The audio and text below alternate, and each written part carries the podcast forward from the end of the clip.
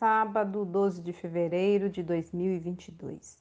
A leitura do texto bíblico está no livro de 2 Crônicas, capítulo 32, dos versículos 1 até o 8. O título da mensagem de hoje é Coragem na Fé.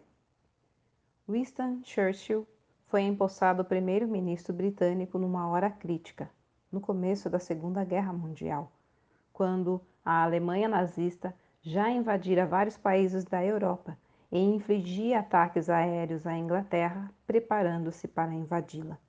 No seu discurso do parlamento, em 13 de maio de 1940, ele decretou: Perguntaram-me: qual é o nosso objetivo? Eu posso responder com uma só palavra: vitória. Vitória a todo custo, vitória a despeito de todo terror, vitória por mais longo e difícil que possa ser o caminho que ela nos conduz porque sem a vitória não sobreviveremos. Dias de angústia nacional exigem muita coragem de um líder. O rei Ezequias precisou muito dela diante do cerco e destruição iminente de Jerusalém pela poderosa e brutal Assíria, que dominava o mundo da época.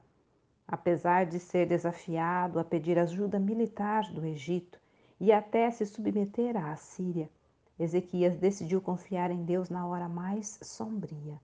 Ele confiou na promessa de livramento de alguém mais poderoso que o rei de Assíria.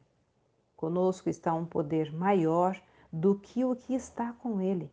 Com ele está somente o poder humano, mas conosco está o Senhor, o nosso Deus.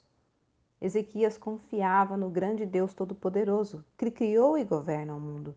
Sua fé nele fez toda a diferença dando-lhe coragem e ânimo na hora crítica, além de contagiar o povo de Jerusalém, que se reanimou e ajudou nos preparativos de defesa. Final da história. Deus enviou um anjo que aniquilou o exército assírio e seu rei voltou envergonhado para sua terra, onde foi morto. É crítica a situação? Siga o exemplo de Ezequias e creia em Deus. Ele deseja apenas isso, nossa fé nele.